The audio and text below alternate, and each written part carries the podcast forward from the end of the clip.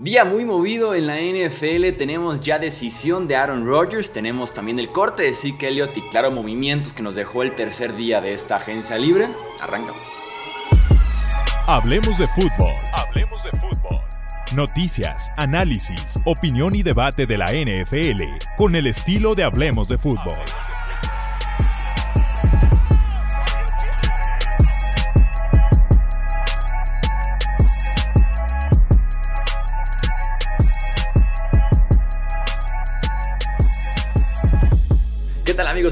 Bienvenidos a una edición más del podcast de Hablemos de Fútbol. Yo soy Jesús Sánchez. Un placer estar nuevamente con ustedes para poder comentar un día muy pero muy movido como pocos que tendremos seguramente en el off-season de los días especiales en esto de Noticias NFL por todo lo que aconteció en este eh, miércoles 15 de marzo que fue oficialmente el inicio del nuevo año en la liga. Me acompaña Wilmar Chávez, Alejandro Romo y Pete Domínguez para poder comentar todo lo que pasó hoy en la NFL. Amigos, ¿cómo están? Bienvenidos.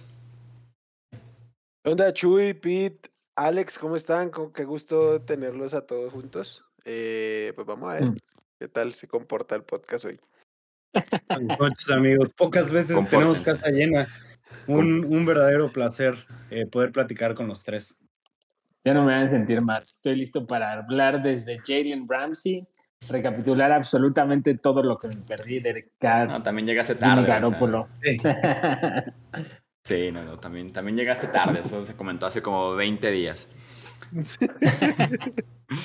Vamos platicando de Aaron Rodgers.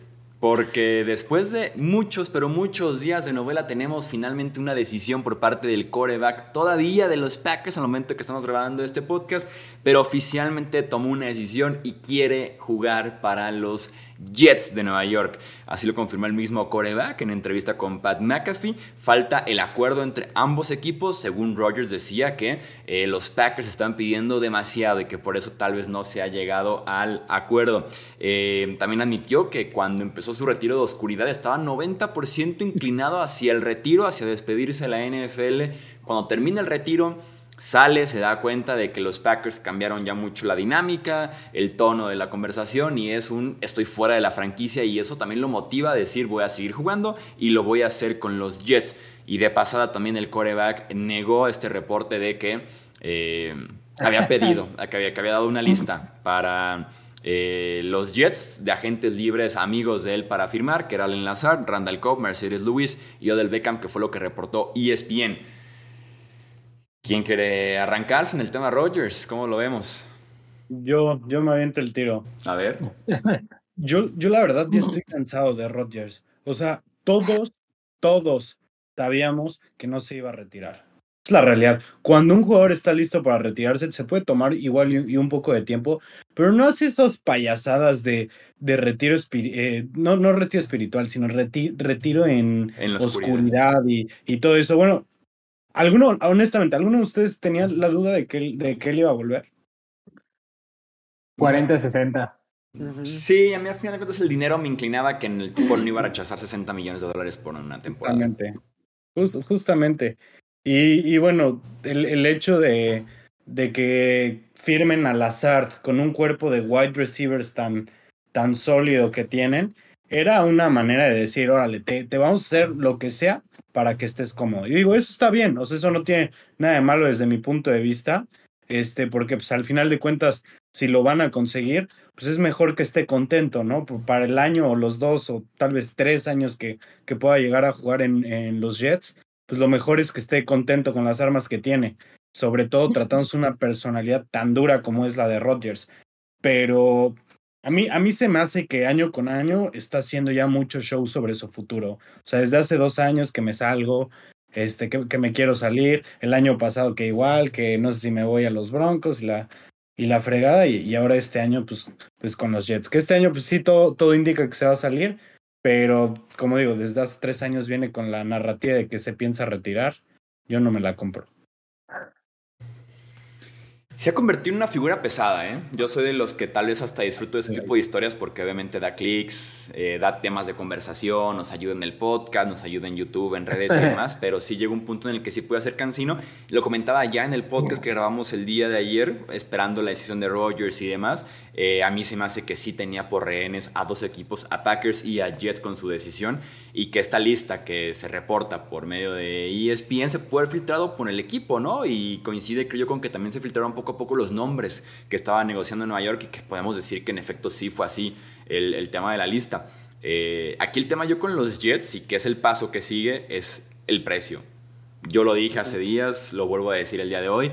Yo no pagaría mucho por Rodgers, no pagaría ni siquiera una primera ronda por el coreback de 39 años con un contrato gigantesco que bajó su nivel considerablemente y que de un segundo a otro tipo se puede optar por el retiro, por lo menos jugarte una temporada y retirarse, pero si, esa temporada no es de Super Bowl, no justifica una primera ronda por nada del mundo. Ah, no, no sé, o sea, yo tengo varios, veo varios matices en, este, en la entrevista que salió hoy. El, primero de ellos es que creo que la narrativa en general eran las dos que, que acaban de mencionar, ¿no?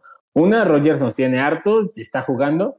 Y dos, cómo tiene de rehenes a los Packers y a los Jets cuando en enero dijo que eh, no los quería tener en esa situación. Por lo que dijo hoy, me queda claro que más bien las narrativas se han ido moviendo de acuerdo a lo que, pues, como siempre, ¿no? A lo que los medios quieren. Me queda clarísimo que Aaron Rodgers está harto, harto de ESPN y de muchos reporteros. Esto que, que dijo no, no fue poca cosa, ¿no? Literalmente quemar al aire a, el mejor insider de la NFL, Adam Schefter, y, a, Diana Rossini, la que sacó la lista de los wishlist de targets que quería para firmar con los Jets, literalmente los quemó al aire diciendo, yo desde el viernes tomé mi decisión, dejen de jorobar con que no había tomado mi decisión, con que los tenía rehenes, desde el viernes se los hice saber a los equipos, si ellos no se han podido arreglar es otra cosa. Si el viernes él dijo que ya tenía la decisión y que ya había entablado Trey Wingo el lunes salió a decir que ya estaba hecho, ¿no? Al parecer fue de los pocos que dicen que hay un tipo de confianza, ¿no? Que tiene Trey Wingo, ex de ESPN con Aaron Rodgers. Si él lo sabía desde el lunes en la mañana, probablemente, ¿no? Lo de Allen Nazar, como bien dice Romo, ya sabían los Jets, ¿no? Si no, ¿para qué van a firmar a Allen Nazar? A, mí lo que me llama la atención es cómo se ha, se ha hecho esta narrativa con, con Aaron Rodgers y ahora del precio creo que sí es una incógnita bien grande porque sí, coincide, sí puedo coincidir en el tema de que los, los Packers están pidiendo dos primeras rondas, se me hacen too much, pero no, no se me olvida que el año pasado Arizona pagó una primera ronda por Marquise Brown y yo entiendo, es joven, la idea es mantenerlo a futuro, tal, lo que quieras. Un año de Marquise Brown valía una primera ronda, sí, ¿no? O sea, es un mejor de algún volado que te puede salir. Los Packers suelen tener drafts mitades y mitades, ¿no? Un año muy bueno, otro año bastante malo, y, así se la llevan. Eh, hablando de, de, los Jets, tienen, me parece, un plantel muy sólido, ¿no? O sea, si, si tienen sus huecos tal y así. Por una selección de primera ronda, sí siento que sería un precio caro. A mi parecer, sería, ok, ya, si vamos a dar el brinco, si vamos a traer al enlazar, bla, bla, bla, para una primera ronda, no es un coreback salón de la fama. Igual, solamente es un año. Un año de Aaron Rodgers creo que sí vale la posibilidad de que te salga un inserta nombre genérico, ¿no? del coreback que quieras que en años pasados no ha salido bueno. Híjole, a mí, a mí me cuesta mucho pensar de, de, pagar más de una tercera ronda por, por Rodgers en este punto. Y digo, no, no creo que eh, no creo que esté en mal nivel, ni mucho menos, pero por lo que cuesta y por la ventana que realmente tienes ahorita con él, o sea, como decimos, uno o dos años, y ni siquiera siento que los Jets se convierten en, en favoritos, ¿sabes? Ni, vamos, probablemente ni en ni top 3 de favoritos. tomando en cuenta que hasta viene con el contrato, exactamente. Yo lo que decía con Wilmer, no me acuerdo si lo grabamos o lo decíamos fuera de yo hasta puedo ver un escenario en el que los Jets se quedan fuera de playoffs con Toddy Rogers por el mm. nivel que mostró Rogers la temporada anterior. Claro, estaba, estaba sin armas y ahorita pues va, va a estar en, en, una mucho mejor situación en cuanto al equipo que lo rodea. Pero, con Nathaniel Hackett como coordinador ofensivo también, eh, a tomar en cuenta, lo cual fue muy perjudicial para Russell Wilson. Pero que ya estuvo con él, que ya fue su coordinador ofensivo. Que Matt LaFleur era realmente quien trabajaba ahí, ¿no? O sea. Sí, pero Rodgers lo aprecia mucho. Eso, eso lo sabemos. Y no creo que lo aprecie tanto nomás porque sí, digo, seguramente porque lo deja hacer lo que quiere. Y yo creo que eso es lo que va a terminar pasando. O sea, Rodgers va a mandar las jugadas que él quiere mandar y, va a hacer lo que, lo que él quiere hacer. Pero a, mí, tampoco me, hace, me, hace tristísimo ese, en ese sentido. Pues, o sea, estoy de acuerdo contigo, probablemente va a ser así. Y se me hace muy triste, o sea, el rol que tiene Rodgers de no estar ni siquiera en un equipo en el que ya, puede, ya podemos intuir que es coreback, gerente general, coordinador ofensivo, que va a tener sus tiempos, todo, o sea, es eh, tristísimo. Pues, y es el precio de Rodgers, pues no, gracias. Yo prefiero no estar en ese precio a, traérmelo, ¿eh?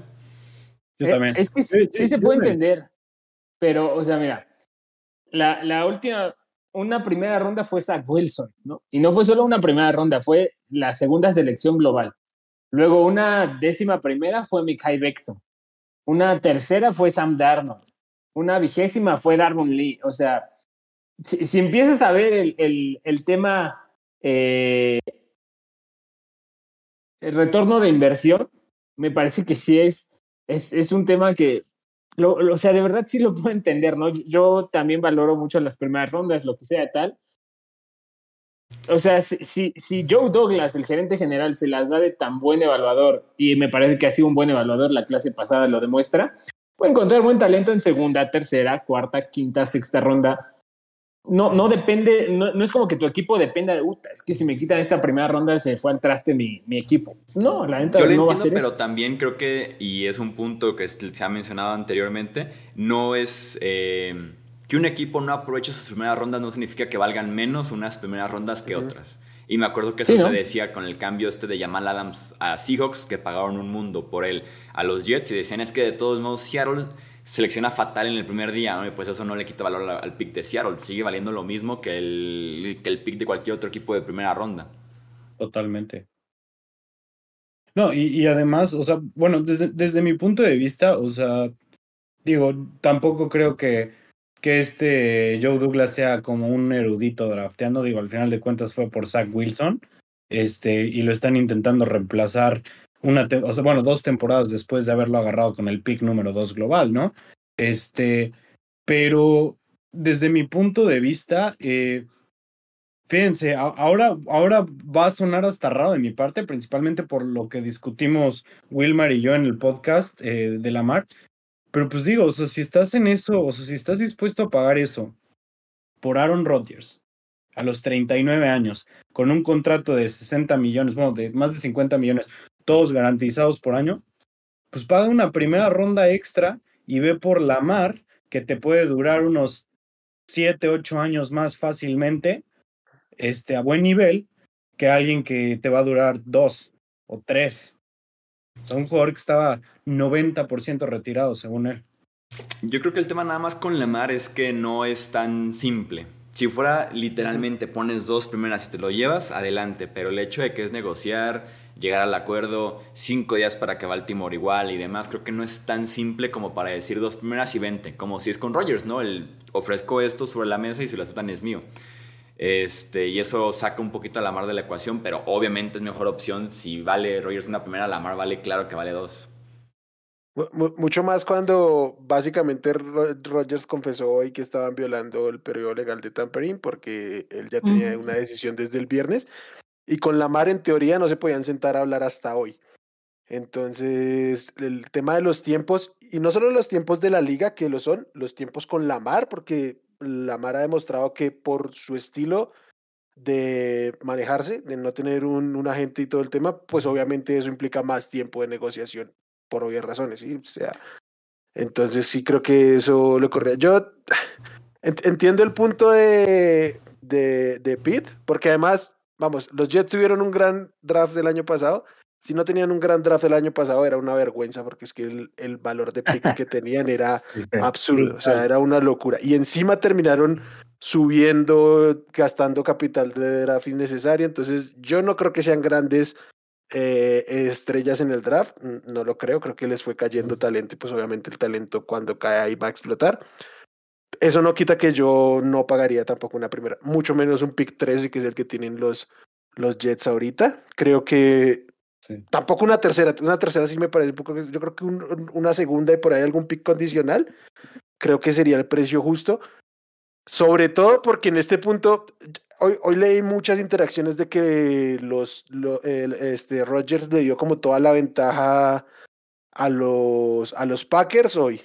Eh, con lo que dijo. A mí no me cuadra para nada porque básicamente los dos equipos tienen claro que su único eh, vínculo comercial es el otro. O sea, no hay absolutamente nadie más en la contienda por meterse a, llevarse a Rogers. No hay ningún otro equipo, es el único comprador y eso es eh, las ventajas para los Jets y, y, la ventaja para los, para los Rogers es que tampoco hay otro coreback al cual los Jets puedan aspirar realmente. Entonces, como que Mm, ambos están en mala posición por cómo se han dado las cosas. Yo también creo que una segunda ronda sería el precio que yo daría porque por la edad, por lo que implica dentro del vestuario, por lo que ha venido implicando su actitud incluso en el terreno de juego, me parece muy complejo dar una primera ronda por Aaron Rodgers en este momento. Eh, ¿Y qué opinarían, por ejemplo, la posibilidad de una primera del 2024? Esa la veo más complicada. En teoría vale menos y lo atas un poquito el desarrollo también y al nivel de Rodgers, ¿no? Y de lo que pasa con el equipo y no es la número 13 global todavía. no. es que mira, eh, eh, este año hay cuatro corebacks, ¿no? Que, con calificación de primera ronda.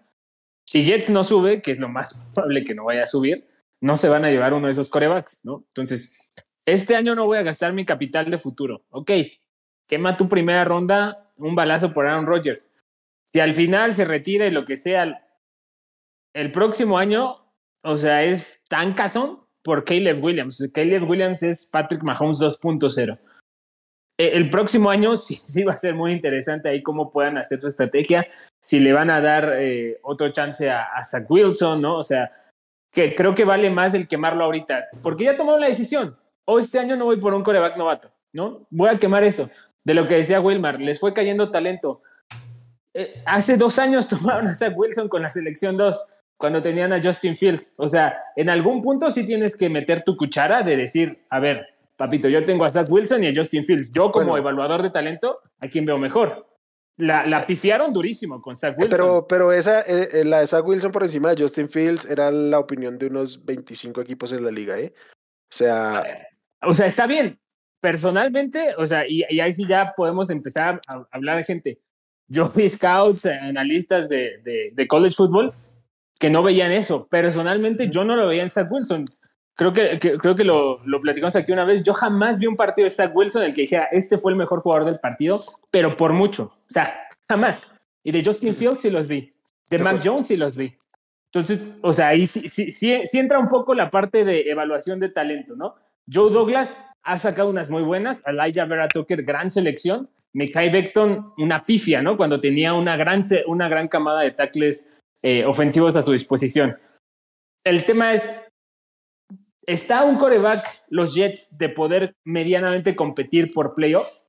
Yo creo que sí, ¿no? ¿Cuál va a ser tu apuesta entonces? O sea, no, pues voy a, o sea, al final, eh, algo de lo que estaban comentando eh, en Estados Unidos, según también es el tema de los contratos, ¿no? Que Packers obviamente se lo quiere echar todo a Jets pero por cláusulas, y, y a eso sí, la verdad, no, no lo tengo claro al 100%, Packers estaba obligado a pagarle cierta cantidad. Entonces, Packers obviamente no quiere abordar nada de eso. Yo si fue a los Jets, cómete ese salario y ahí te va una primera ronda. Ah, va, a ser, va a ser complicado. Al final de cuentas va a ser complicado. Veremos en qué punto llegan a un acuerdo para hacer realidad este deseo que tiene Rodgers de jugar con los Jets, porque de momento, pues falta un acuerdo y que el mismo Rogers decía, están pidiendo demasiado en Green Bay. Obviamente el tipo quiere salirse de ahí eh, al menor precio posible para poder también no dañar tanto su nueva franquicia como son los Jets, pero al final de cuentas, mm, si Green Bay está montado en la primera ronda sin tomar en cuenta eh, edad, nivel, contrato y demás, creo que va a ser parte clave el contrato, de ver quién se termina comiéndoselo, este, podremos ahí más o menos definir el valor. Yo, yo digo que se va por una tercera ronda y un pick condicional. Yo sí pudiera una segunda y una cuarta, tal vez. La otra sí es que fuera que aquella condicional del 2024 sí podría tener eh, un techo de una primera ronda. ¿eh? Eso sí, eso sí te lo doy. Una condicional que pueda ser muy alta, sí, en caso de, en caso de que sea All Pro o en caso de que el equipo gane o final de conferencia. O, sea, una, una muy condicional que pueda ir desde una tercera hasta una primera, lo podría ver por ese lado, ¿eh? Sí, también. Que en ese sentido, si es, si son, si son grandes los méritos para, para llegar a esa condicional, pues obviamente va a ser un pick veintitantos, ¿no? Entonces, por eso hace más sentido. ¿Sabes, ¿Sabes qué también sí, me parece importante destacar lo que decía Rogers? Cuando él decía hoy en la entrevista, cuando yo llegué había mucha gente que apreciaba y los empezó a enumerar. Si ya toda esa gente no está, ¿no? El presidente actual del equipo, eh, básicamente no, no, no lo trago, nos llevamos mal. Y al parecer él es el que está montado en su macho de dos segundas, de dos primeras rondas, ¿no? O sea, yo, yo el precio que aquí estoy manejando es una selección de primera ronda, ok, si, si, el precio de Packers es dos primeras, están pero mal, mal de la cabeza. El problema para los Packers es que entre más tiempo pase es peor para ellos, ¿eh? O sea, si, lo, si, si dilatan las cosas, el tipo en cualquier, en serio, el tipo tiene la actitud de que en cualquier momento si lo hartan se va. Sí, sí, sí. Pasemos al siguiente tema del podcast. Zeke Elliott fue cortado por los Dallas Cowboys. No es más corredor del de, eh, equipo tejano. Eh, yo esperaba ver un poquito más de consenso en redes, en plan, que bueno, ya era hora, no los merecía y demás, porque cobraba 16 millones este año. Pero siento que como que en redes hubo más movimiento también en el tema de eh, un error o va a tener equipo muy pronto, es un running back uno todavía. Eh, ¿Ustedes cómo ven el movimiento de, los Cowboys de cortar a Zeke? 70 millones se ha echado al bolsillo en siete temporadas en la NFL, Zeke Es una vergüenza para el manejo de un equipo, cualquiera sea el nombre. Pero dado el nombre del equipo, por eso hay tanta falta de unanimidad en cuanto a la opinión. Este movimiento no lo habían podido hacer antes porque los números no lo permitían y este año ya era inevitable que lo cortaran. O sea, esa necesidad de querer reestructurar lo que parecía hace unas semanas, de verdad rayaba con lo ridículo. No está produciendo ni cerca de su contrato y ni siquiera o sea, para ser titular en un equipo en la NFL, entonces está cantadísimo y es un movimiento hiper correcto. Yo lo aplaudo porque sí sentía como que Cowboys se iba a inclinar por la parte de la reestructuración, una rebaja menor, con tal de quedárselo y demás, porque sí era un golpe salarial fuerte de todos modos el cortarlo. Y me sorprendió y me da mucho gusto que lo hayan tomado así, ¿no? De decir, mejor comerlo ahorita, una parte también el siguiente, el siguiente año, pero de una vez por todas quitar a Zeke de la ecuación, tener a Tony Pollard como indiscutible running back uno y seguramente alguien que lo acompañe, ¿no? Por nunca ha tenido la carga de trabajo de un running back eh, titular de un equipo él solo en el backfield, pero era la decisión más que correcta. Yo incluso decía en Twitter y que también muchas respuestas sobre eso, es, fue un error tomar a Zeke originalmente en el draft fue un error haberlo extendido, todavía más grande ese error, y es finalmente un acierto por parte de Dallas cortarlo el día de hoy. Sí, sí y ¿sabes, qué tiene Dallas? Eh, Greg Rosenthal Jerry eh, Jones. lo, ha dicho muy bien. O sea, Dallas siempre ha tenido este mal, mal manejo de, de escautearse ellos mismos. Se, se escautean de una forma sumamente benévola, ¿no? O sea, siento que al final de la temporada los, los Jones, Jerry, Stephens, eh, a ver si Elliott, no, sí jugó 100, 90 de 100 esta temporada, ¿no? Cuando el, tape a los otros 31 equipos dice 60 de 100, ¿no? 50 de 100, lo que sea. Siempre habían caído en estos conflictos. Eh, por primera vez en mucho tiempo toman una decisión así, ¿no? Eso me parece que, pues sí, es, es, señal de progreso. Y la afición de Cowboys, o sea, si, si la gerencia tenía ese problema, la afición de Cowboys tiene el tremendo problema del romanticismo. O sea, están aferrados a, que, ay, no, era, sí podía estar como suplente, se lo podían reestructurar. Corto yardaje, no, no, no. O sea, ¿en, qué cabeza cabe? Mike Tolbert, ¿no? No, como si un tipo de quinta ronda no pudiera hacer lo que está haciendo Zeke ahorita. Que, está ganando 15 millones de, dólares por temporada. Es, es, ridículo que, que, lo defiendan. Digo, en su momento fue el mejor running back de la liga. Eh, creo yo que podemos coincidir en eso. Pero siento yo que los Cowboys se quedaron atrapados en la temporada 2016. O sea, yo siento que se quedaron atrapados en los triplets de los 90. O sea, Jerry Jones tiene una obsesión estúpida por querer repetir siempre coreback, corredor, receptor. O sea, No, y, y su vale receptor estrella si tiene que un traer el segundo receptor 88. malo. Sí, o sea, le vale un carajo si su segundo receptor es malo. Yo necesito mi corredor estrella. Me da miedo que vayan a tomar a Bijan Robinson en la primera del draft este año. ¿Por qué Es miedo? capaz. Es capaz. Porque sería una estupidez. Nadie en el 2023 debería gastar na- nada más un equipo que esté a un corredor de, de ganar el Super Bowl. Nadie debería gastar una primera ronda por, por un corredor. Yo por ahí le daba mi discurso que... de depende que del pick. Sí, tal vez Sí. en el 32, pero al final de cuentas, pues ahí está Clyde Edwards Heller, ¿no? Y los Chiefs ganan el Super Bowl con Isaiah Pacheco, que fue Oh, un séptima oh, ronda. ¿no? Pero también hay ofensivas Un que. un poco de respeto para están- Villan Robinson con esas comparaciones. También hay ofensivas que están enteramente no basadas haría, en un ¿eh? running back. O, o- Pero, o pero es que, ¿sabes qué? Yo ¿Cuál es la gran diferencia? ¿Qué prefieres? ¿Un pass rusher o un corredor? No, ¿qué prefieres? ¿Qué te va a impactar más? ¿Qué te va a acercar más a un Super Bowl? Yo justamente quiero convocar una lista que me pasaron en Twitter a raíz de que dije que fue un pésimo pick tomarlo en el cuarto global y que la gente viene a decirme casi fue novato ofensivo del año, desarrolló, Ah, desarrolló- a Dak Prescott, fue el argumento que dije que tiene que ver sí que en desarrollar a Dak Prescott. Eh, los siguientes picks después de Ramsey. fue Jalen Ramsey, el tackle. Ronnie Stanley, el defensive end de Forrest Buckner, el tackle Jack Conklin y el pass rusher Leonard Floyd. Valor posicional tenemos eh, tackle izquierdo, cornerback, pass rusher y en último lugar, arribita de pateador, running back. O sea, no hay tema en el valor y el impacto de un primera ronda top 5, top 10 en tackle, esquinero, pass rusher que en corredores, sobre todo cuando vas por corredor en el top 10 del draft, automáticamente se convierte en un top 10 también mejor pagado en su posición. Ni siquiera hay como que tú digas el valor de un contrato de novato, no existe ningún tipo de valor y por eso fue un error ir por él en el draft con todo y que desarrollara él a Dak Prescott como por ahí me dijeron.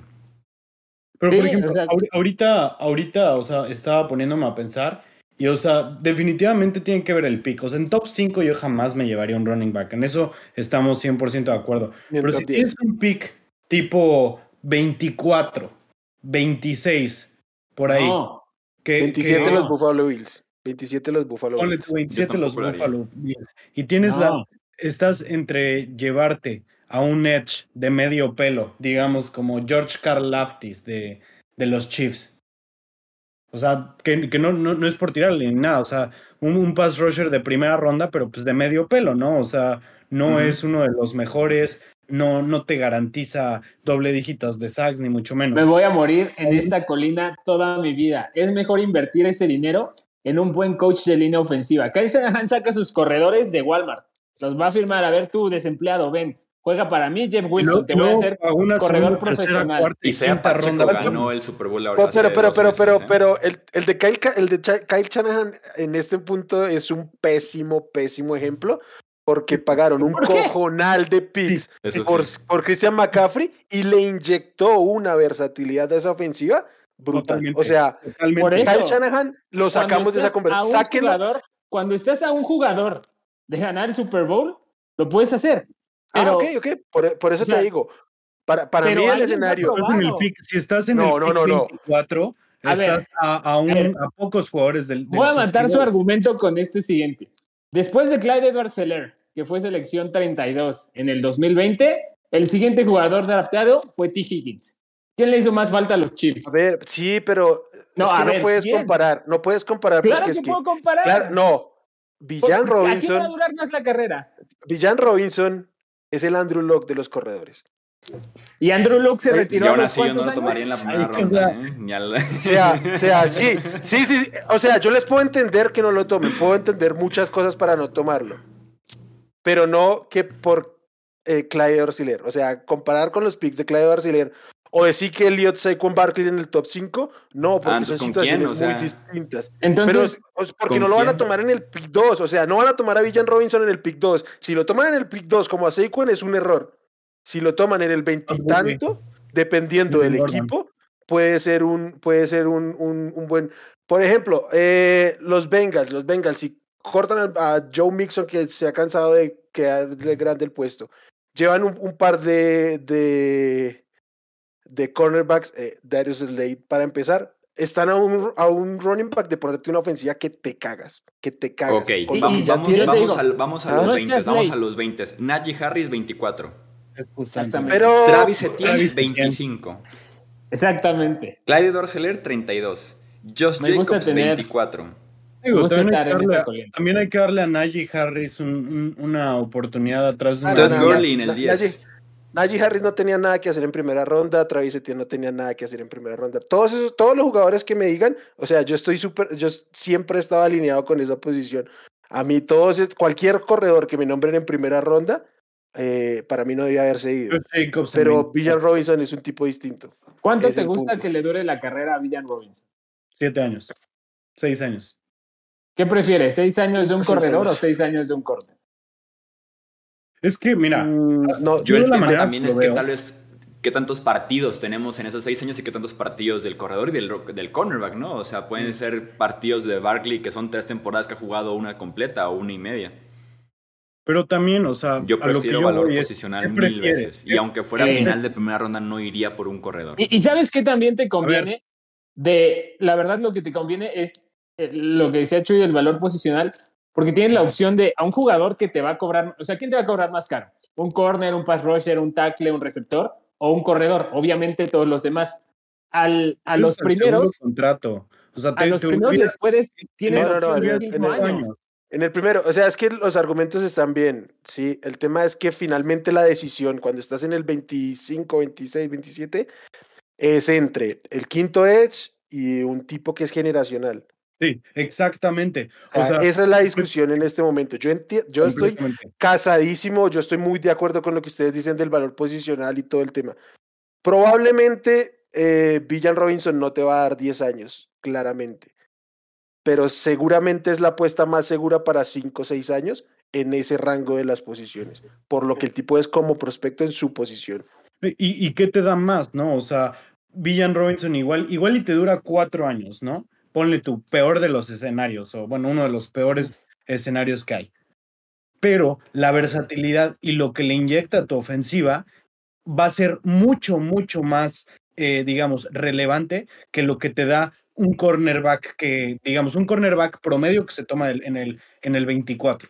O un Que, que va a ser el, que va a ser el 5 o 6 de cornerbacks en esta clase, ¿eh? porque se van a ir 3 en el top 15. Sí, Top 12 exactamente. quizás. El, el, el, el cornerback, el, el quinto cornerback de un draft. Que digo, te puede salir muy bien. O, o cuántos cornerbacks no ha habido después de los 20 que nomás no la arman. ¿Qué, prefieren? ¿O el corredor 1 o el receptor 6? Eh, si es Villan. Robinson, el corredor 1. Yo creo que la fórmula para evaluar las primeras rondas es cuántos llegan al segundo contrato. Exacto. Contigo, Sí, obviamente, para que la inversión valga la pena. Entonces, ¿qué me das? ¿Cuatro años de un corredor? ¿O me das ocho de un cornerback? Dame ocho. Pero no, lo- pero no lo sabes. O sea, es que en sí ese sabemos, punto, en ese punto, en ese rango, ya es mucho más volátil la posibilidad de que te salga un jugador de 8 años.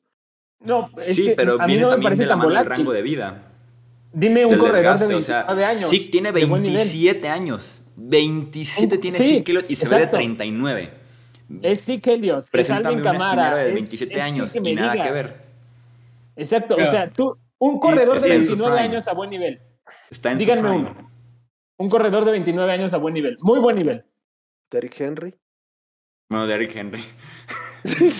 O sea, sí hay. 29? O sea, sí hay, sí hay, y yo, enti- yo entiendo que están en lo correcto. O sea, yo, estoy- yo entiendo. Lo, lo, que, lo que quiero decir es que en este año puntual, la discusión tiene un factor distinto que es un tipo que es generacional. Y así como los corredores no llegan a los 27 años, también a los 30 los cornerbacks ya están eh, jodidos, ¿eh? O sea, también ah, quizás otras posiciones sería mejor James para meter en esta... La mejor dupla de cornerbacks de la NFL la temporada pasada, ambos tienen 30. ¿Cu- cuál- ¿Quién, perdón? Darius Slay y James Bradbury. Y James Bradbury. Bueno, Claro, pero ¿cu- que- ¿cuántos son así? Y el Derrick Super Bowl Henry. con Boston Argumento Scott, Kenneth. Gainwell, Miles Sanders. Ahí viene convenien- corredor y... Derrick Henry se fue en la segunda ronda. Derrick Henry se fue en la segunda ronda. Puedo encontrar un corredor de 29 años útil en la segunda ronda, generacional.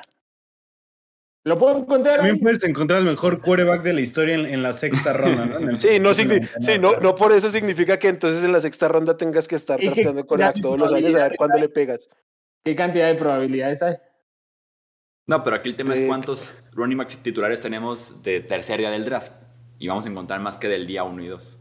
O sea, estaba, estaba viendo ahorita con el argumento de, de Najee Harris, los jugadores que se fueron después, o sea, después de él, dentro de la primera ronda. Travis Etienne, Greg Newsom, cornerback, o sea, que entra, digamos, Que está Buen jugando nivel. bien con Cleveland, por cierto. ajá, buen, buen Muy bien, nivel, no es elite ni mucho menos. Está por ahí. Bateman, Pero es mejor cornerback Newsom que eh, Najee running back, ¿eh?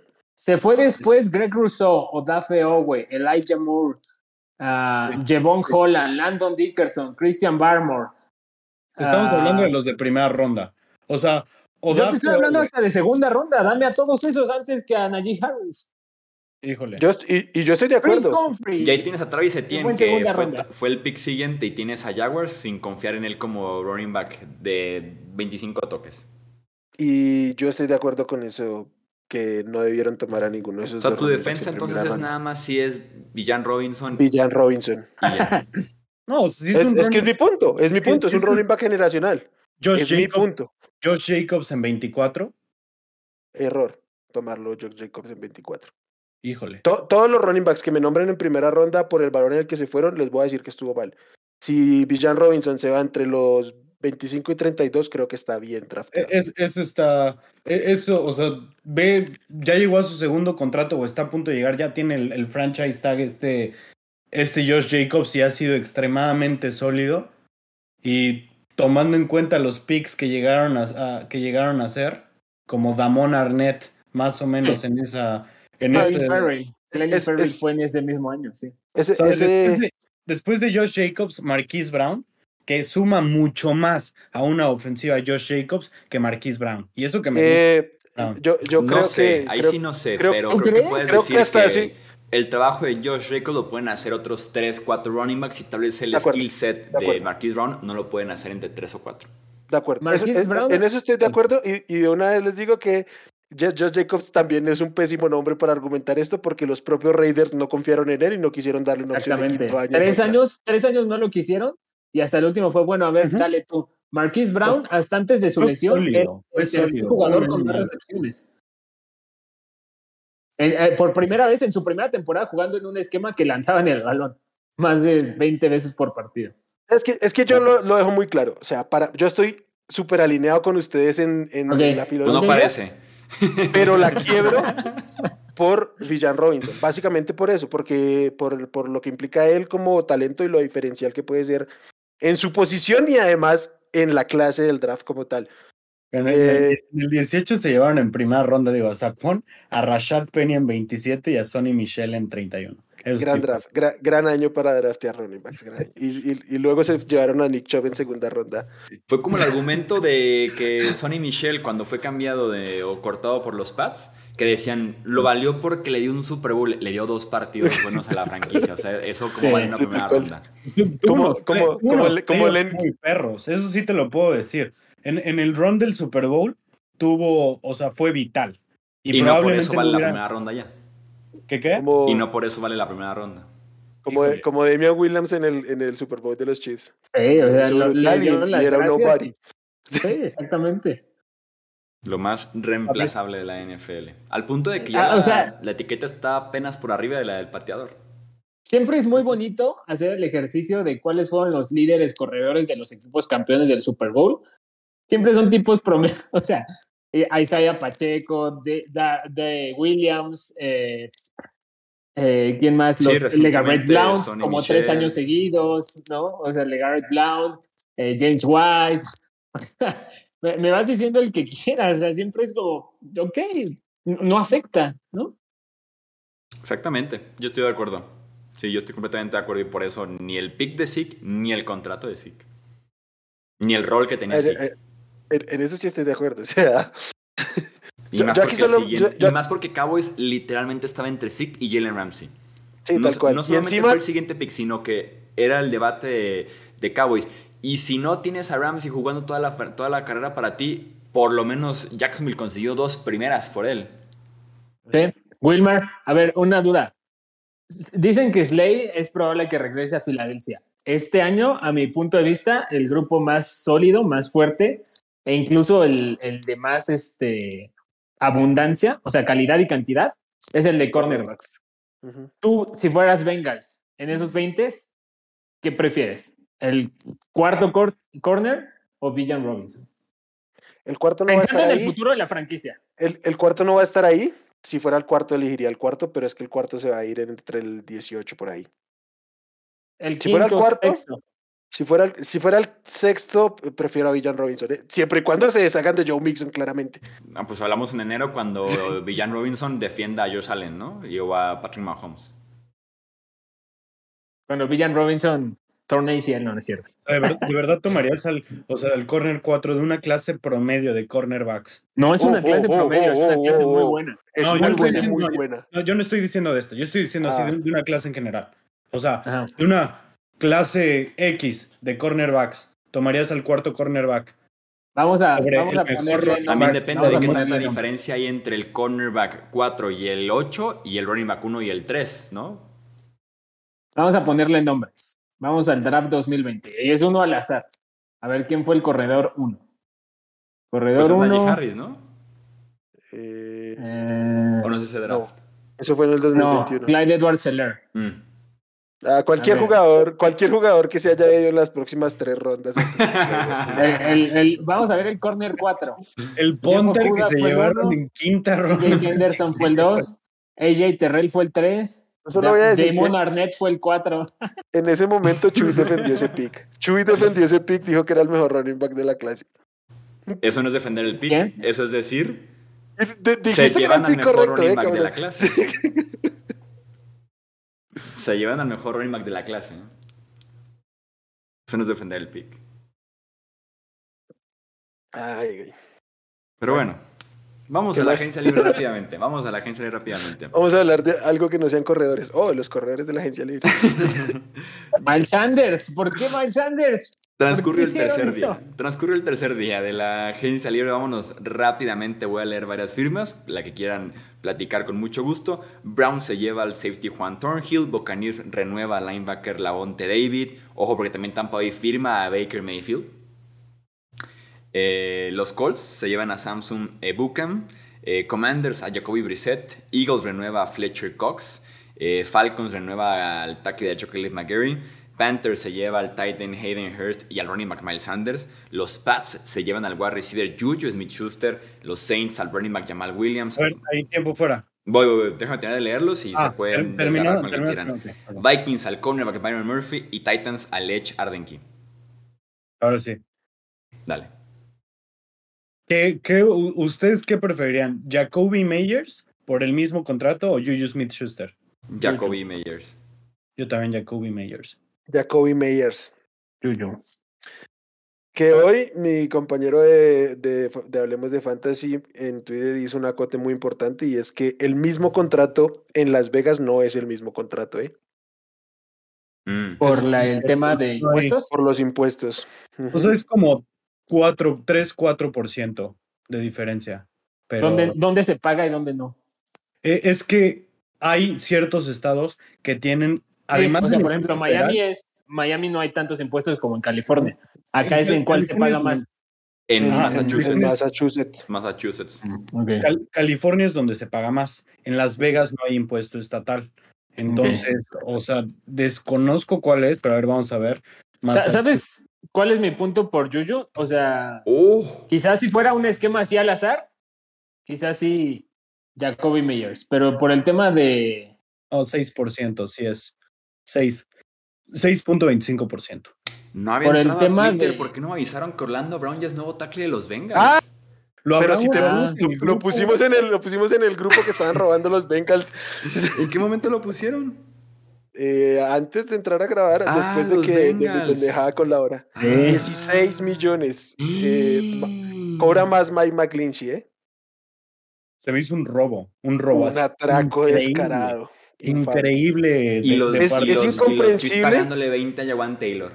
Es incomprensible que pagues 20 por Jawan Taylor y no le pagues 16 o 18 si quieres asegurarlo a, a Orlando Brown. ¿eh? Yo estaba viendo que decían que, que veían a Orlando Brown como, como tackle derecho. Como, como tackle derecho. Y es, como, es que fue derecho en Baltimore. Como tackle derecho, Orlando Brown es un 10. Tackle izquierdo es un 8.5. Y Jawan Taylor ha jugado en la derecha toda su bendita vida. Y Jawan Taylor, no, no, no muchos pueden decir, a mí Joy Bosa no me hizo un carajo. Y Jawan Taylor lo puede decir. Pero, pero, él juega en la, pero él juega en la derecha y lo van a reconvertir a, una, a una apuesta de 20 millones y teniendo al otro que les ha cumplido, si les iba a cobrar incluso menos. Lo que está interesante es que tiene el 70% garantizado Orlando Brown de su contrato, ¿eh? Sí. Cobró barato, pero 70% sí. De, Me da mucho miedo que va a ser 42 Bengals, ¿eh? millones garantizados. De 60. Me da mucho miedo los Bengals. Porque Ahí ya le van a tener que pagar a Joe Burrow. No van a poder retener a todos. ¿Quién sabe? Ya, ya veremos. a Joe Mixon ya. Pero escuchen esto rápido. O sea, de acuerdo a Pro Football Focus, que ya sé que se lo pasan, pero tiene más o menos por ahí algo. Orlando Brown es el décimo tackle eh, ofensivo, el, décimo mejor tackle ofensivo. Jawan Taylor lo tiene como el 65. Nah, no hay forma. Por eso nos pasamos por. Ah, no, no, sabemos a PFF. el tema, no, el tema con Jawan Taylor es que es, muy limitado en juego terrestre. el juego terrestre. Y el juego aéreo lo valora poco PFF porque Jacksonville 2-3 segundos y el balón estaba afuera. No, y, y, y, para qué lo llevan a Kansas City, ¿no? ¿Para correr el balón o para, que no Para correr el balón con esa, eh, Pues deberían con Pacheco. Séptima ronda, por cierto. Eh, lo, bueno es que, lo bueno es que con el, con el reglamento de los Chiefs eh, va, a disimular lo malo que es en el juego terrestre. Yo no me explico el, el hecho de que firme Orlando Brown por eso y Jawan Taylor se lleve 4 millones anuales más. En el mismo equipo, ¿no? O sea, fuera en otro lado, vaya, venga. Jawan Taylor tiene 25. ¿Cuántos tiene Orlando Brown? Creo que ya tiene más, ¿no? 26 años. Ah, 26 nada más. Los acaba de cumplir, creo. Ah, yo, yo, ahí sí le daría el, el, beneficio de la duda a Andy Reid, ¿no? O sea, no sé, algo, algo habrá visto, o sea, que, que, no le acabó de gustar, no sé. Yo recuerdo que en Baltimore sí llegaron a decir algo de, del carácter, no sé, ya no lo volví a leer nunca más, pero no sé si por ahí tenga que ver algo. Eso, ver qué tanto se desgastó la relación con una etiqueta de jugador franquicia y una segunda casi etiqueta, ¿no? Una segunda que no se pudo negociar nada. Si ya querían deshacerse de él simplemente. Aparte de que invirtieron por él una primera ronda, hablando de valor del draft. o, sea, yo creo que en este momento, si, si Andy Reid dice no lo vale, o sea, sí. Y, y, también, ¿sabes que Creo que influye muchísimo. te lanzas del edificio. ¿Sabes que creo que influye muchísimo? ganaron sin Tyreek Hill y, Andy Reid está en actitud. Mira, a mí dame a Mahomes y yo les gano a quien sea. O sea, Esto debería ser como un contador de cuántas veces puede decir Andy Reid en un podcast. Lleva o sea seis. que si, si, Andy, si Andy Reid eh, vuelve a draftear un running back en primera y si lo bancas. Porque no lo va a hacer. No lo va a hacer. Pero no lo va a hacer porque es Andy Reid. ya lo hizo. no lo va a volver ya lo, ya lo hizo. Y vean, Westbrook fue segunda ronda. ¿no? con uno de séptima ronda. Sí. Y creo que vean, Westbrook fue un pic alto en su momento. Pero ah, bueno, pero esa era otra época, ¿no? Ahí sí los corredores sí valían algo. Y eran Andy Reid.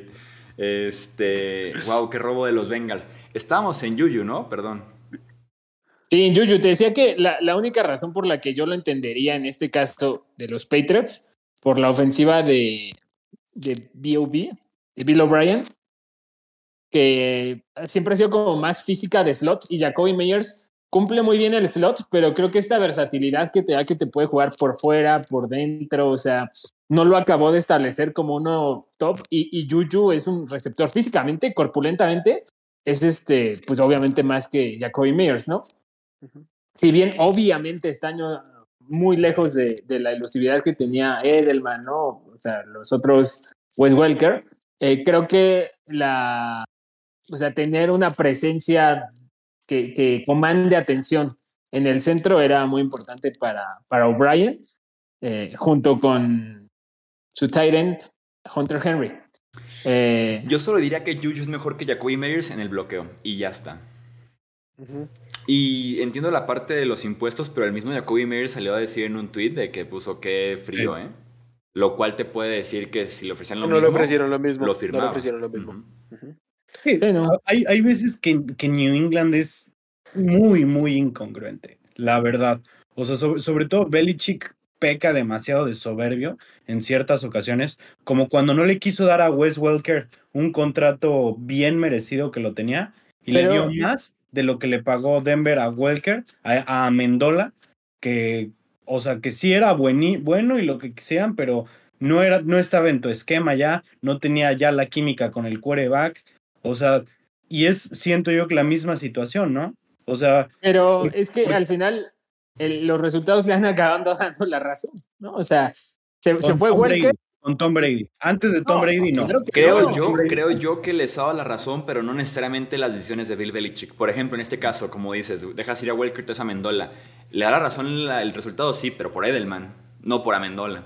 Sí, o sea, yo, a eso iba. Yo no iba, yo no iba a Mendola, yo iba a Edelman, ¿no? Y hay una historia muy bonita, romántica, de, de cómo fue el desarrollo de, Julian Edelman, cómo lo fueron, o sea, quién, fue, quién lo fue este, visoreando y cómo fue que eh, creo que fue en una práctica que literal dijeron, no, Edelman lo puede hacer. O sea, al final, le o sea, está bien, ¿no? O sea, no le voy a pagar esto porque tengo dos tipos, o sea, con ese dinero le pago a dos tipos que me van a hacer mejor la chamba. Y salieron los Patriots, pues quizá los más ganadores de esa época. Fíjate, checa, escucha esto. En New England, Wes Welker tuvo 112 recepciones, 111, 123, 86 122 y 118. O sea, más de 110 recepciones en 1, 2, 3. Pero ya, ya qué edad tenía, ¿no? o sea, años. Es, que creo que algo bien importante es nosotros no los vemos entrenar, ¿no? O sea, son casos muy diferentes las edades de un Julian Edelman que explotó ya tarde en su carrera a un Wes Welker que ya venía con una carga de trabajo desde joven y que después de eso, ¿qué rindió más? Dos temporadas, ¿no? Con Broncos, o sea, buen nivel, aceptable, pero obviamente, en, en cuanto terminaron su carrera, Edelman la cerró mejor, ¿no? O sea, en, punto veterano. E, eso te lo da el estar ahí todos los días, ¿no? Que eso es algo que nosotros no podemos ver. O sea, por eso yo decía de Orlando Brown, probablemente Jacoby Meyers, ¿no? O sea, son cosas. ese yo no creo que era el plan. Pero fíjate, de, cinco de seis temporadas que estuvo Welker en, en New England, en cinco pasó las 110 recepciones. Edelman, y digo, de verdad, Edelman se me hace una historia increíble, de hecho uno de mis jugadores favoritos, pero Edelman nunca llegó a las 110 recepciones. En toda su carrera, nunca llegó a las 110 recepciones. ¿Y quién fue más importante en la historia de Patriots? Sí, terminó siéndolo, terminó siéndolo, pero no me digas que fue así, ah, sí, o sea, lo tenía bajo la manga y realmente el reemplazarlo con Amendola fue, eh, con Amendola fue, fue mejor, ¿sabes? O sea, Bill Belichick también se equivoca. Y eso es algo que mucha, a mucha gente. ¿eh? Sí, pero muy poco. Como Andy Reid. No es Andy Reid, no se equivoca. no es Andy Reid. No, sí, sí, se equivoca bastante y en el offseason sobre todo. Sí. Mm, en el, en el draft, ¿no? O sea, el año pasado llevarse a Cole Strange en primera ronda. Matt Patricia, o sea, hay, hay cosas cantadas. No, o sea, pero los resultados no, o sea, sí, ¿quién es Susano Juicio con más Patricia de coordinador ofensivo? Y todo lo demás puedes regarla 37 millones de veces y de todos modos Brady te va a sacar las papas del fuego. Justamente. No, y, y, y, ah, la verdad, mi punto de vista no solo es Brady, o sea, mucho del esquema defensivo, mucho del esquema defensivo, o sea, fue, siempre fue Belichick, ¿no? O sea, la capacidad de identificar jugadores que en otros equipos no están rindiendo, yo me los traigo, los hago funcionar mejor acá, ¿no? O sea. Sí, ahí sí. Pero en, en la ofensiva, y digo, también cuando se deshizo de Jamie Collins, que venía jugando. Chandler Jones. Alguien que nunca pudieron reemplazar fue Chandler Jones. Pero después de que Chandler Jones se fue después del Super Bowl que ganaron eh, contra Seattle, ¿no? Si no estoy mal. Sí lo que ganaron a los Rams a los dos años. Según yo, Chandler Jones no gana ese Super Bowl. ¿eh? Sí, sí lo gana. sí, sí lo gana ese. Una imagen muy famosa donde sale corriendo así. Con un periódico. No, no, o sea, antes de cuando interceptó. No, no, no, no, no. Chandler Jones no estaba en ese Super Bowl. 100% seguro, 100% seguro. Yo 99. Salió corriendo y gritando. Yo 99, pero mi punto era, después de ese Super Bowl contra Seattle, se fue Chandler Jones. Sí, sí. Le ganaron el Super Bowl a los Rams. Sí lo ganó. Eh, O sea, sí, pero cuatro años después, sí, dos después a los, Falcons. sin Chandler Jones.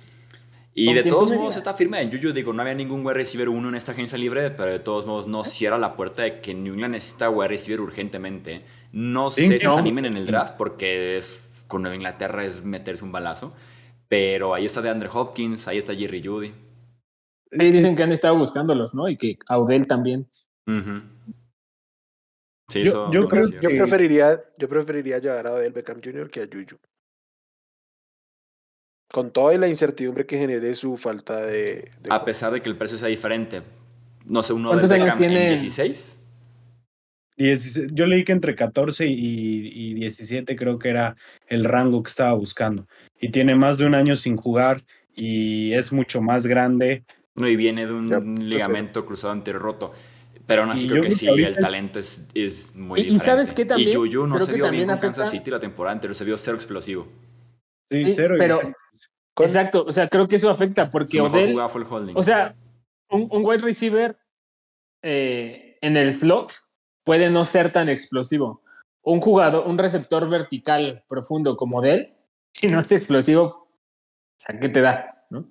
Sí, No, no, pero no, ¿qué pero- tanto vas a necesitar ser explosivo en el sentido de que Mark Jones no tiene el brazo para lanzar vertical, tal vez, rutas largas y demás? Yo- Juju puede yo hacer les- un poco más de rutas cortas, todavía lo ha sido. Sí, yo te pido que te, acu- te acuerdes de los dos últimos años de, de Roethlisberger en Pittsburgh. Eran. De hecho, el, el- en 2020, que fue la temporada que jugó completa, no cuando se lesionó Juju, tuvo un average draft of target de 5.7. Es estúpidamente bajo. O sea, había 100 receptores que recibían el balón más lejos que él. Y no tiene la explosividad. Con los Chiefs sumó un cojonal de yardas after catch por el esquema de los Chiefs. Sí, no, no, todo el no, mundo ese- ese no es mi tema. No los Mi produce tema- él por, por su estilo y no lo va a hacer ahora. con- le, van, le van a lanzar pases de 3 yardas y los va a Exacto. convertir en pase Mi tema de es dos. a quién le afecta más no tener explosividad. A un Odell Beckham profundo, a un Juju Smith que ha sido un mueble toda su vida. O sea, Juju Smith no ha tenido explosividad nunca, ¿no? Odell sí la tuvo y la necesitaba. Ah, Sí, pero creo que hay un escenario donde Odell sí pueda tenerla. Juju Ah. sabemos que no la va a tener. No, no sé, o sea, me parece más, exacto, o sea, Juju, sabes que no, Con no Juju no nació con ella, ¿no? exactamente. ¿no? la perdió, no la perdió, nunca existió. Y de Odell sí la tenía y puede que no, es, no exista, ¿no? Y si no la tiene, eso sí le baja muchísimo a su juego. Al menos con Juju es como de, o sea, ya sé que este no, ¿Cómo- no me va a llegar a Hay 30 fe, yardas. Hay ¿Cuándo esperanza. fue la última vez que vimos explosividad co- constante de Udel? En el Super ¿Cómo, Bowl cómo? pasado, Sí, con los Rams tuvo... No, explosividad constante. el tipo iba O camino a sea- ser MVP del Super Bowl. Con los Ben- sí, en los Bengals yo recuerdo dos pero- recepciones pero. Cooper, fuertes. pero Cooper el wide receiver uno clarísimo en ese equipo. O sea, ¿cuándo fue re- cuando realmente él fue consistentemente un, un número uno que valía la pena? La, la primera temporada pandémica de los Browns, ¿te acuerdas ese juego con Dallas que hasta hace el jet sweep y que este Jalen Smith se queda tacleando aire? Creo que esa fue la última que sí lo vi así, que lo están mal, eh, desperdiciando, pero que él tenía sus capacidades intactas. O sea, ahí te va. No, no, sí está, pero mal. ¿Cuántos años tiene? Además ya tiene 30, ¿no? 31, ¿o? Tiene O sea, 30. desde el 2018, desde el 2019, no cacha más de 30 pases. O del Beckham. Sí, es difícil. No, pero también jugaba con Baker y demás, pero creo que no, porque nunca se acopló muy bien ahí en Cleveland. Y con los Rams estuvo media temporada, la temporada pasada no jugó. Sí, y, y Creo que eso es más ¿Qué- injusto. qué pues, dijiste? tirar lado del Desde- Beckham desde de que las estadísticas. ¿desde qué año no atrapa 30 pases? No, es, es falso. Desde el 2019. Sí, que son dos temporadas. En 2020 se lesionó más de la mitad de la temporada. Y en 2021 tuvo una. la- los primeros partidos estaba peleado con su equipo y su coreback. Y llegó a acoplarse a otro equipo. O sea, Bueno, bueno, su- va- su va- va- vamos, vamos a ver todo lo que, o sea, desde el 2016, o sea, d- 2018 y 2019 pone más de mil yardas, apenas más de mil yardas, que en los Ujú. estándares de hoy en día poner mil yardas es tener 55 yardas por partido, de 100% receptor 2. No, pero también jugando con Baker. No, no, no, y da, a buen da- nivel. da- y da- y da igual, o sea, es que no lo estamos poniendo en, en niveles. No, eh, es que creo que ni siquiera, de verdad, es mejor Estamos que Juju, comparándolo o sea, con Juju ajá. Smith-Schuster. Estamos comparándolo con Juju Smith-Schuster. O sea, no vamos a decir Odell Beckham Jr. es un wide receiver en uno en la NFL. No, todos sabemos que no lo es. ¿Es más wide receiver uno que Juju? Chance y sí. Sí. Sa- ¿Sabes qué? No, o sea, el tema de, al final, Juju acaba cobrando 11 millones por año, ¿no? Y Odell sí. entiendo que estaba pidiendo entre lo que decía, ¿no? 15, 16, Ujú. ¿no? Y, y obviamente, bueno, bueno, no, no, no sé obviamente, pero probablemente después de tantas lesiones y cosas así, seguramente está buscando un multianual, pero firmado, ¿no? Odell. Creo que eso también pudo haber este, Y que no creo que lo hecho recular a los Patriots, ¿no? O sea, no, no, no te he visto jugar en, tres, en dos años. No me no te voy a dar un contrato de tres años, pues a este al menos ya lo voy a jugar. O Sí, quizá es que lo un equipo más competitivo. A mí honestamente sí me, sí me, ¿cómo se llama? Me, me salta mucho el hecho de, de la consistencia de Udell y de, de que se pueda quedar sano. O sea, ustedes, yo, yo también, Que a también ustedes dos, viene de un historial de conmociones la temporada pasada. ¿eh? sí. A, a- en- ver, Chuy, Chuy En Wilmar, 2021 jugó cinco partidos. ¿a ustedes les parece que Odell puede ser, o sea, cuántas victorias más te puede garantizar, o bueno, garantizar nadie, pero podrías aspirar más con Odell o sin Odell, cualquier equipo? Yo como lo vería más Depende bien del sería que se, ajá, se convierte en el, wide- en el mejor wide receiver de los Pats. Y no sé si Juju logre eso. Sí, pero, o sea, sí es el mejor wide receiver de los Pats, pero pues habla más del resto de, de los receptores.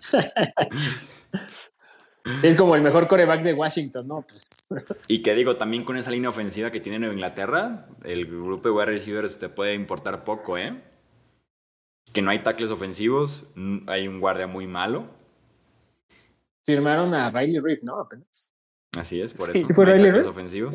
Como, como cuatro años tarde para montarse Sí. en ese barco. Sí, no, no, Riley Reef ya no da nada. Eh, Isaiah Wynn está afuera. Trent Brown va a regresar tal vez, pero Hubieran, eh, eh, son, tiempos complicados. eh. Con todo y que llega Juju, es una de las ofensivas en temas de talento en armas de las últimas 10 de la NFL. Últimas 5.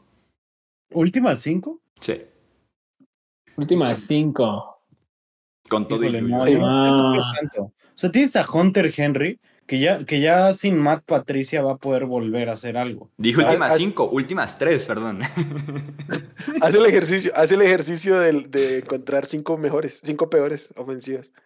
Es que, por ejemplo, ¿Yo eh, eh, o es, es un poco ambiguo porque, por ejemplo, eh, Titans es Derrick Henry, ¿no? Que Derrick Henry te eleva el promedio durísimo, ¿no? No, Titans, al aéreo. Titans también al está en aéreo. esas cinco. Sí, nos vamos Titans al también aéreo. está en esas cinco. Titans, Houston, eh, a ver, Houston, obviamente, sí. a ver, ahora vámonos con mm, Denver. No, hombre. No, Denver no, hombre. jugadores, no, se no, dan no. No, no, no, no, no, no. No, no, no, no, inventar. no, no. Titans te la puedo comprar tomando en cuenta grupo de wide receivers end. Colts, Colts, eh, No, quitan igual Jonathan Pittman. Taylor. Prefiero, no, pero hablando nada más de grupo aéreo, prefiero a Michael Pittman que cualquier otro y ya con eso me convences. No sé, ¿De qué es Michael? Pittman ya me tiene harto. No, es que no existe, o sea, no, no hay, no hay cinco peores. No, la de los, Sí, no, Colts, puede la de los Colts también está peor. Falcons, Falcons. ¿Cómo va a ser? ¿Cómo va a ¿Cómo estar peor Falcons si tiene a? Drake London, Kyle Pitts y hasta John Kyle Smith? Pitts. Kyle O sea, Drake. London, Drake London me lo puedes vender. A Kyle Pitts. ¿Qué? Para ¿Qué? Y la línea, y la línea ofensiva, y la línea ofensiva de los de los Falcons, ¿sí? ¿Cómo Kyle Pitts no, no entra en la ecuación de ser mejor que Hunter Henry que cualquier otro wide receiver de los No, Pats? está bien. Que Juju, ¿Cuántas que cualquiera. ¿Cuántas yardas tuvieron el año pasado Hunter Henry y Le lanzó Marcus Pero eso no tiene nada que- Le lanzó Desmond Reader. Corraban- corrían 40 veces en cada partido también, o sea. Y O sea, Arthur es- Smith es- no, no tenía idea de cómo utilizar a Kyle Pitts, entonces. No, no, no. no. Y este año va a ser el mismo Arthur Smith, entonces va a ser el mismo Kyle Pitts, solo que con una lesión más de rodilla. Pasamos en 12 meses de decir que Kyle Pitts era un unicornio y el mejor tight end en la historia del draft a decir que es un don nadie y Que no sirve. No, Y que- no No, tiene Hunter Henry es mejor. este Que Hunter Henry es mejor. Hunter Henry es mejor.